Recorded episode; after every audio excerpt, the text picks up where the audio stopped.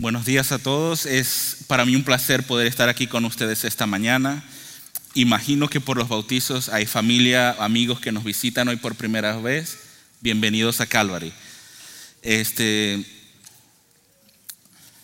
el tema de hoy ya todos tienen en, sus hojitas, si la agarraron al comienzo, coloqué muchas citas bíblicas. Me exageré un poco, creo. Casi puse, casi mejor les daba una Biblia, ¿no? Pero si voy muy rápido, ahí tienen las citas bíblicas. Ahí, ahí coloqué todo, pienso lo que voy a compartir.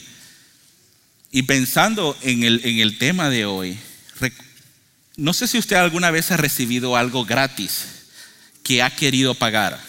De repente, me ha sucedido mucho aquí que de repente invito a un hermano, un amigo, algo a comer y a la semana ya me están invitando a mí a comer de regreso. Y, no es el plan. Creo que la cultura, nuestra cultura latina es como que favor con favor se paga. Y hay como una expectativa no dicha de que, ah, hice un favor, a ver cuándo lo, cobro o algo así. Pero creo que nada más soy yo, la verdad. Eso creo que no pasa aquí.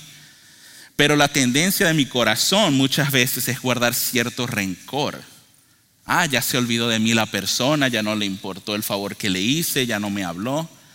¿Cuál era la intención de mi corazón cuando yo hice ese favor? ¿Estaba esperando yo algo a cambio? ¿Di de lo que me sobraba o de lo que no me importaba dar o di algo que me costó? Muchos ya, ya, ya saben por dónde, por dónde va la cosa. ¿no? Realmente está nuestro corazón dispuesto a dar a la manera de Dios. Y la respuesta claramente es no. Quizás hay cierto aire de que sí, yo lo hice completamente sin ninguna otra motivación escondida. Pero ya sea por el enemigo, por nuestro corazón, hay algo que está incompleto, hay algo que está mal. Si has estado con nosotros en los sermones anteriores, hemos explorado algunas verdades de la fe. Hemos explicado las bases de nuestra fe, de quién se trata, lo que Él dice en su palabra. Compartimos doctrinas cristianas básicas con muchos otros cristianos. En esta serie de sermones, en esta continuación de nuestra serie de sermones, queremos explorar algo importante, sino una de las cosas más relevantes que consideramos de nuestra doctrina. Pero a mí, yo soy una persona muy, muy curiosa y soy muy muy literal. Para darnos una idea, si usted está en una boda, ¿verdad? Y usted me dice que viene el payaso del rodeo, yo soy de Venezuela, yo estoy esperando un payaso y un rodeo. Y no veo nada de eso en las bodas. Entonces cuando yo me acerco a la Biblia, me da mucha curiosidad lo que Dios dice literalmente. Eso vuelve loca a mi esposa y nada más a mi esposa. Yo soy muy literal. Y de hecho, cuando voy a estudiar algo, me interesa saber todo el contexto para entender ese punto nada más. Los quiero llevar al libro de Génesis. En el principio, dice la Biblia, creó Dios los cielos y la tierra. También dice la Biblia, y dijo Dios, hagamos al hombre a nuestra imagen, conforme a nuestra semejanza, y ejerza dominio. Nótese estos tres aspectos. Tenemos imagen, tenemos semejanza y tenemos que ejerza dominio. Hay un propósito detrás de esto. También dice que el Señor formó al hombre del polvo de la tierra y sopló en su nariz aliento de vida y fue un hombre, un ser viviente. Génesis 2.7. El, el diccionario de la Real Academia Española dice que imagen es una figura, una representación, como semejanza o apariencia de algo. También define semejanza como una figura distinta a otra solo por el tamaño y cuyas partes guardan todas respectivamente la misma proporción. Es decir, en Adán, cuando Dios lo crea y, y sopla sobre su nariz espíritu de vida, estaba creando a un ser, nos estaba creando en Adán a nosotros para reflejar su gloria, para reflejar su imagen. Somos hechos a su semejanza y tenemos un propósito. Todos y cada uno de los que están aquí, aun aquellos que no quieren estar aquí hoy. Dios te creó a su imagen y a su semejanza y tiene un propósito personal para tu vida. Después de haber sido creados, dice la Biblia, estoy, gravitando entre Génesis 1 y capítulo 3, para que se den una idea. Dice que Dios planta un huerto y coloca muchos árboles, agradables a la vista y ricos para comer. Y de entre esos dos árboles, de hecho, de entre todos los árboles hay dos. Dice que coloca el árbol de la vida y el árbol del bien y del mal. Pero recordemos algo, todo lo que Dios hizo es bueno. Amén. Dice la Biblia que todo lo que Él creó es bueno. Entonces, aún el árbol del conocimiento del bien y del mal también es bueno. Y dijo al hombre, de todo árbol del huerto podrás comer, pero del árbol del conocimiento del bien y del mal no comerás, porque el día que de él comas, ciertamente morirás. El árbol no era malo, Dios lo había hecho bueno. Solo, fíjese, yo he escrito esto, dice, solo no teníamos que comer de ese árbol. Dios nos dijo de cuál árbol no comer. Él nos dejó saber su voluntad y en Adán escogimos lo contrario. Y sabemos el resto de la historia.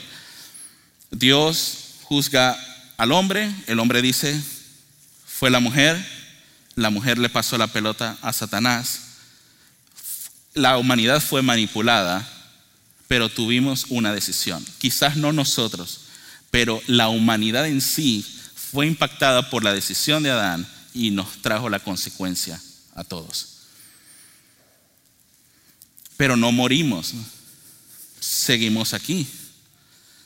¿Es Dios mentiroso al respecto? ¿O es tan misericordioso que Él tenía un plan detrás de esto, que a Él no se le salió de las manos? Él tomó el primer paso en restaurar la relación al sacrificar a un ser vivo para cubrir nuestra desnudez.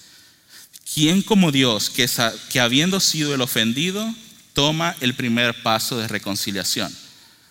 El hombre se había hecho ropas de hojas, dice hojas de higuera, no hojas de tamal. Es lo que dice, la, lea la Biblia. Dice hojas de higuera y el Señor les, les, cambia esa ropa. No explica cómo, no dice qué animal, pero si no lo había visto, el primer sacrificio ocurre allí cuando el Señor sacrifica. Podemos asumir quizás un cordero, pero no quiero decir algo que no está allí, para cubrir la desnudez y la vergüenza del hombre. También dice Génesis 3, 22 al 24. Entonces el Señor Dios dijo, He aquí el hombre ha venido a ser como uno de nosotros, conociendo el bien y el mal. Cuidado ahora, no vaya a extender su mano y tomar también del árbol de la vida y coma y viva para siempre. ¿Por qué Dios no nos dejó comer del árbol de la vida? ¿Por qué nos saca del huerto del Edén y bloquea el camino? Dice, dice la Biblia que bloquea el camino con querubines. Yo solamente puedo inferir que se trata de que Él, parte de su propósito, no era que la humanidad viviera para siempre en pecado. Para mí hace sentido. Ya habíamos comido el árbol del bien y del mal. ¿Por qué no escogimos el árbol de la vida al principio? A Dios no se le sale de nada de sus manos el hombre pudo haber comido algo de la vida y Dios le expulsa del jardín para evitar una tragedia mayor. En su amor nos expulsa de su presencia porque su justicia demandaba nuestra muerte, pero no sin proveer un plan. Dice A.W. Tozer, hay un libro que me encanta para conocer los atributos de Dios, se llama El conocimiento del Dios Santo. Si no lo ha leído, se lo recomiendo bastante. Dice, los atributos divinos son lo que conocemos como cierto con respecto a Dios.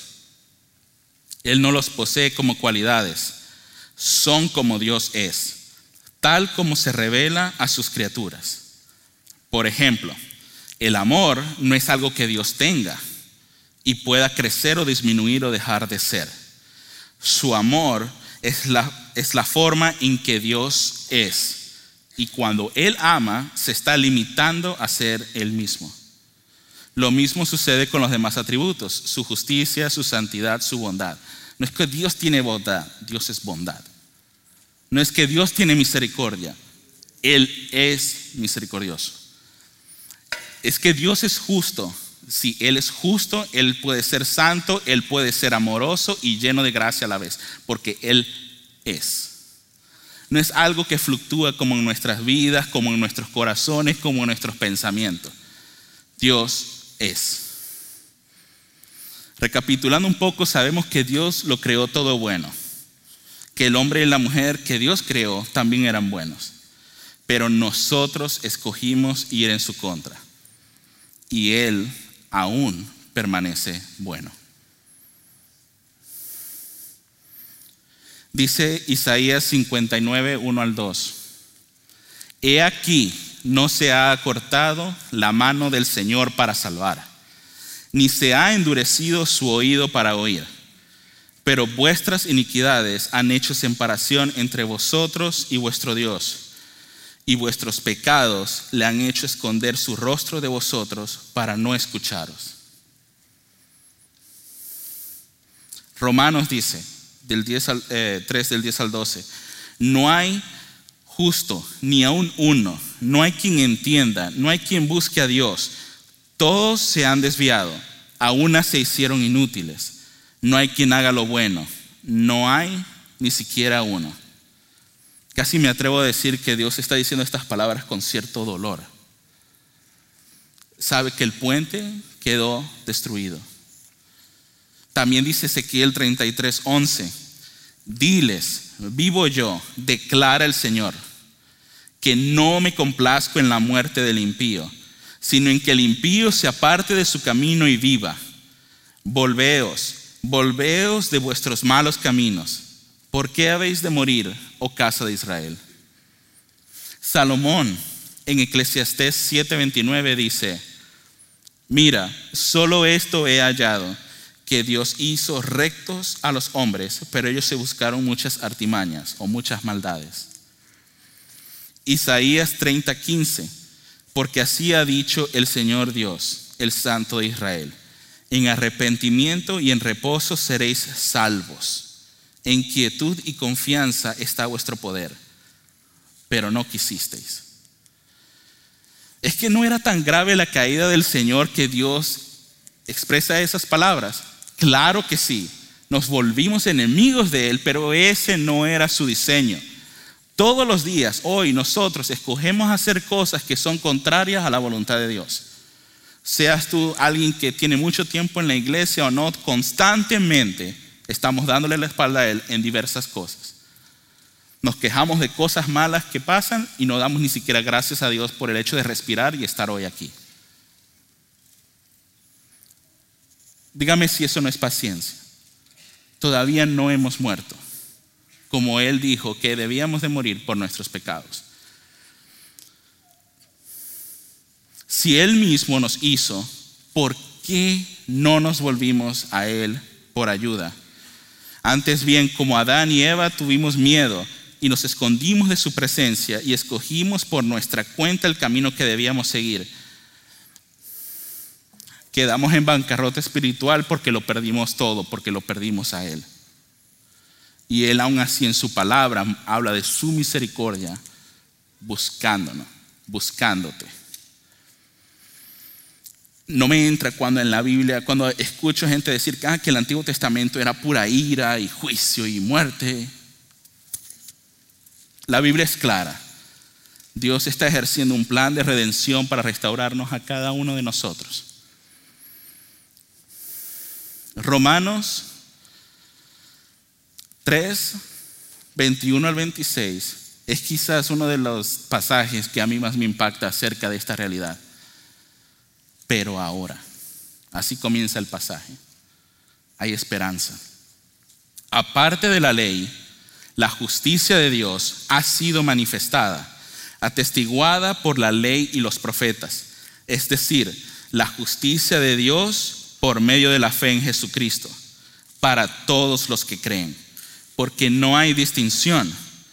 por cuanto todos pecaron y no alcanzan la gloria de Dios, siendo justificados, ¿qué dice?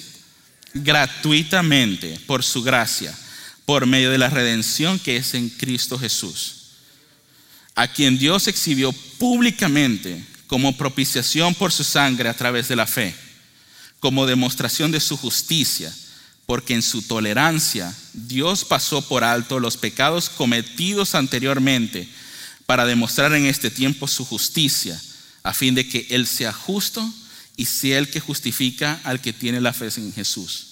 Pero ahora, Juan 4:29, hablando acerca de Jesús, he aquí el Cordero de Dios que quita el pecado del mundo. Pero ahora, Romanos 5, 1 y 2, habiendo sido justificados por la fe, tenemos paz para con Dios por medio de nuestro Señor Jesucristo por medio de quien también hemos obtenido la entrada por la fe a esta gracia, en la cual estamos firmes y nos gloriamos en la esperanza de la gloria de Dios. Muchas gracias, hermano.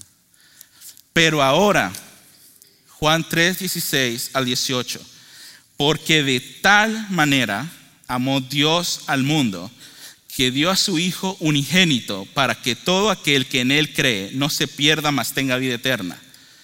Porque Dios no envió a su Hijo al mundo para juzgar al mundo, sino para que el mundo sea salvo por Él.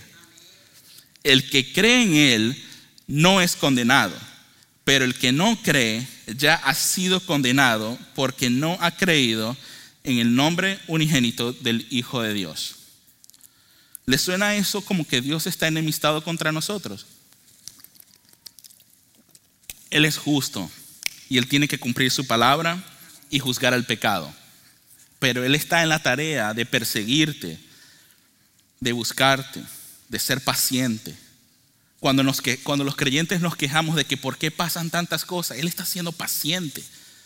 usted lo sabe, Él no quiere que nadie se pierda, pero no estamos pensando en los demás. Hay una intención oculta. Dice Isaías 53, del 10 al 12, hablando acerca de Jesús. Pero quiso el Señor quebrantarle, sometiéndole a padecimiento. Cuando Él se entregue a sí mismo como ofrenda de expiación, verá su descendencia y prolongará sus días. Y la voluntad del Señor en su mano prosperará. Debido a la angustia de su alma, Él lo verá y quedará satisfecho.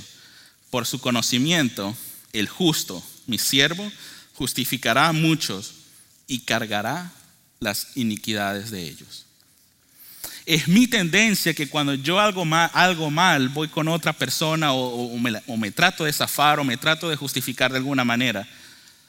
Si yo hago algo, algo malo en mi trabajo o en el ministerio, me oculto, me hago el loco, le paso la culpa a alguien, no voy ese día, me hago el enfermo, etc. Usted lo sabe. Pero qué diferencia es ir y decir, yo lo hice, yo quebranté una ley, yo me equivoqué. El Señor estaba, el Señor, el Señor está listo hoy para que vayamos a Él y le digamos la verdad y nos pongamos a cuentas con Él. En Adán y Eva, creados a la imagen y semejanza de Dios, en quienes Dios había soplado de su espíritu para darles la vida y ejercer dominio sobre todo, ellos fallaron.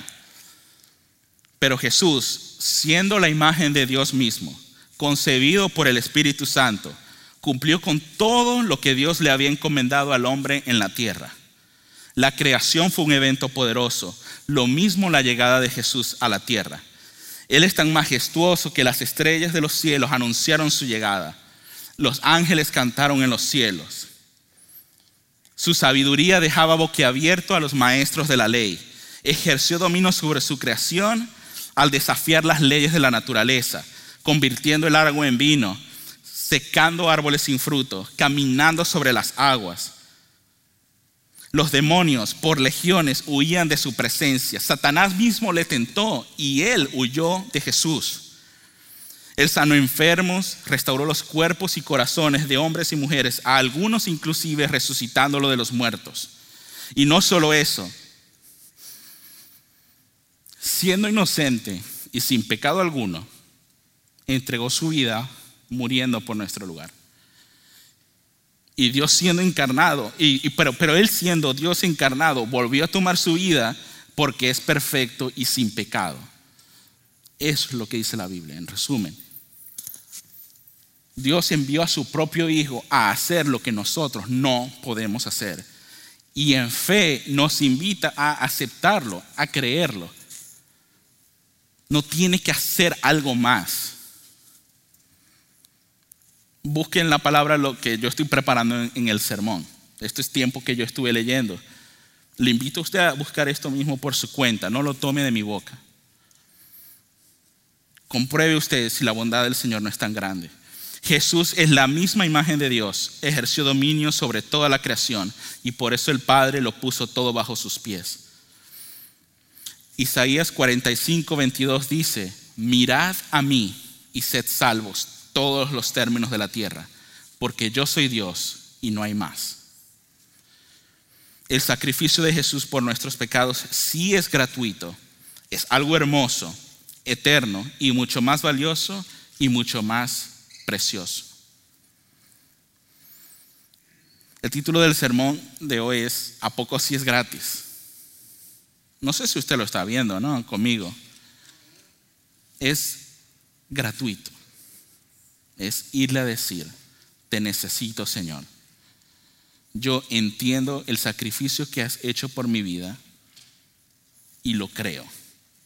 Él, él no está diciendo, mirad y brinca de un puente y y haz tal y tal y tal cosa. Dice, mirad y sed salvos. Pero queremos hacer algo. A fuerzas queremos pagar el favor. ¿Me sigue? No es la manera de Dios.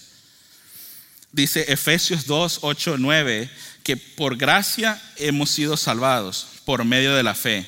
Y esto no de vosotros, sino que es un don, es un regalo de Dios, no por obras para que nadie se gloríe si nosotros tuviéramos parte en la salvación, le estuviéramos robando la gloria a Dios. ¿Me explico? Si nosotros hacemos, le queremos ayudar a Dios, Él ya no se lleva toda la gloria. Él no comparte su gloria. Él es Dios. Todo lo hace Él. Romanos, recordemos esto, Romanos 3:24, siendo gratuitamente justificados por su gracia, por medio de la redención que es en Cristo Jesús entonces, ¿ahora qué sigue? Efesios 2.10. No le estoy diciendo yo, quiero que veamos la palabra. Porque somos hechura suya, creados en Cristo Jesús para hacer buenas obras, las cuales Dios preparó de antemano para que anduviésemos en ellas. Así también en Romanos dice, vosotros considerados muertos al pecado, pero vivos para Dios en Cristo Jesús, Señor nuestro. Mas ahora que habéis sido libertados del pecado y hechos siervos de Dios, tenéis por vuestro fruto la santificación y como fin la vida eterna. Para usted que es creyente, para usted que ha decidido colocar su confianza en Dios, el proceso de la santificación, el proceso en el que estamos ahora en lo que Jesús viene, es también por fe. ¿Lo cree? ¿Lo acepta? Y si no lo acepta, sea honesto con el Señor. Nuestro caminar diario con el Señor, después de haber creído en nuestro Señor Jesucristo como Salvador, es y debe ser por fe. Colosenses 2, del 6 al 7 dice, por tanto, de la manera en que recibisteis a Cristo Jesús el Señor, así andad en Él, firmemente arraigados y edificados en Él, y confirmados en vuestra fe tal como fuisteis instruidos, rebosando de gratitud. Hace muchos años en el seminario, un hermano hablaba de esto y yo la verdad estaba, todo me pasaba por aquí arriba. Quizás algunos de ustedes también, porque sé que estoy compartiendo mucha Biblia, pero por eso les dejé los pasajes en las notas. Pero él me estaba tratando de dar una manera práctica. Y le digo algo, no salí emocionado de la, de la plática. Él me decía que cuando yo tengo un problema, especialmente siendo creyente, debo ir a Dios y decirle la verdad. Señor, hoy peleé con mi esposa en el carro de camino a la iglesia, pero yo entiendo que tu palabra me dice que debo amarla y respetarla, que ella fue también creada a tu imagen y semejanza. Pero la verdad no quiero. Yo quiero ganar la discusión. Yo quiero tener la razón. y mi pecado me obstruye de hacer tu voluntad. ¿Me ayudas? Señor, quiero encontrar un trabajo. Estoy pidiendo, buscando y llamando y las puertas no se abren. Quizás estoy buscando mal. Quizás estoy buscando nada más para engrandecer mi reino. Pero ¿qué tal un trabajo donde pueda proveer para mi familia y aún así glorificarte con Él? ¿Me ayudas? Y usted puede pensar quizás en algún par otro de ejemplos. ¿Qué pasa en medio? No le, puedo decir. No sé qué pasa. No sé cómo el Espíritu Santo se mueve por aquí por allá para abrir puertas con personas o cerrar puertas con personas. Pero si nuestra salvación fue un milagro, nuestro caminar diario también lo es. El solo hecho de que tengamos vida hoy es un milagro. El solo hecho de que podamos escuchar su palabra es un milagro. Aún nuestro caminar diario debe ser por fe. Y es gratis. Dios lo que nos está pidiendo es dependencia, ir a Él. No, escondernos como Adán y Eva, sino decirles, decirle la verdad, serle honesto. Dice Amós 3.3, está en el Antiguo Testamento y dice, andarán dos juntos si no estuvieren de acuerdo. Créale a Dios, a lo que Él ha dicho en su palabra. Y si no lo entiende, pregúntele. Este salmo es mi favorito y quizás si Dios me permite enseñar y predicar, lo voy a repetir siempre. Pero para mí es mi, ayuda. Dice el Salmo 32, 8. Yo te haré saber y te enseñaré el camino en que debes andar te aconsejaré con mis ojos puestos en ti. No dice cuándo me hará saber, no dice cuándo me va a enseñar, no dice cuándo me va a aconsejar, pero Él lo dice y yo debo creer. Y si no creo, tengo que decirle la verdad, tengo que ser honesto con Él. ¿Qué hacemos mientras tanto? Mientras esperamos que este tiempo, ok, ya, ya Dios nos salvó, ya sabemos cómo caminar en fe. ¿Por qué? O sea, ¿qué, más sigue? Yo también he pasado sentimientos de decir, Señor, ya, o sea, ya ven por nosotros o, o ya llévame contigo. ¿A poco soy el único? Es difícil. ¿Por qué seguimos aquí? O sea, ya nos salvó, vámonos, vámonos. O sea, de una vez, como dice, flojito y cooperando, ¿no? Pero segunda de Pedro nos explica por qué. Pedro, sabemos, era alguien bien impaciente. Segunda de Pedro 3.9 dice, porque el Señor no retarda su promesa, según algunos la tienen por tardanza, sino que es paciente para con nosotros, no queriendo que ninguno perezca, sino que todos procedan al arrepentimiento. No se trata de nosotros, es del plan de Dios. Dios es paciencia. Y su plan, las dificultades, las pruebas que estamos atravesando hoy día, es en lo que Él les enseña a otros el camino. Él está ejecutando un plan de salvación mucho más grande que nosotros. Predicar el Evangelio no solo es un mandamiento, es un acto de fe porque creemos en lo que Dios ha hecho. Es un acto de adoración porque reconocemos su amor y es un acto de gratitud a Dios por lo que Él ha hecho en nuestras vidas. Si alguien puede entender algo de este mensaje hoy, es un milagro de Dios. No de mis palabras, es de la palabra de Dios. Y si esa es la ocasión el día de hoy, quiero invitarte a que cierres tus ojos. Quiero que medites y pienses en lo que Dios está haciendo ahorita en tu vida con cualquier pasaje o cualquier palabra que has escuchado hoy, desde las canciones hasta la predicación. No sé si es la primera vez que escuchas el mensaje del Evangelio o es la primera vez que escuchas acerca de la santificación. Padre, te alabamos porque conocemos ahora el diseño original y queremos en tu palabra responder en fe a lo que has dicho.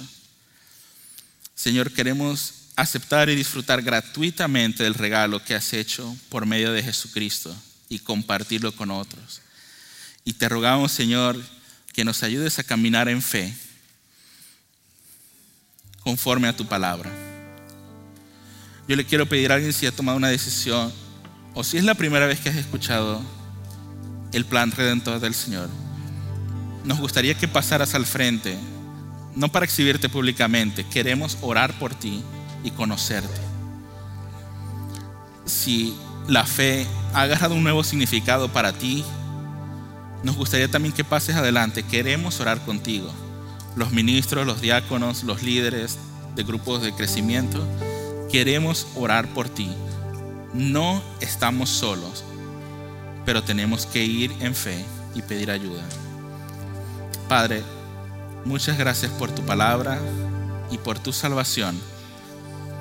Y encomendamos nuestras almas a ti todos los días. En el nombre de Cristo Jesús.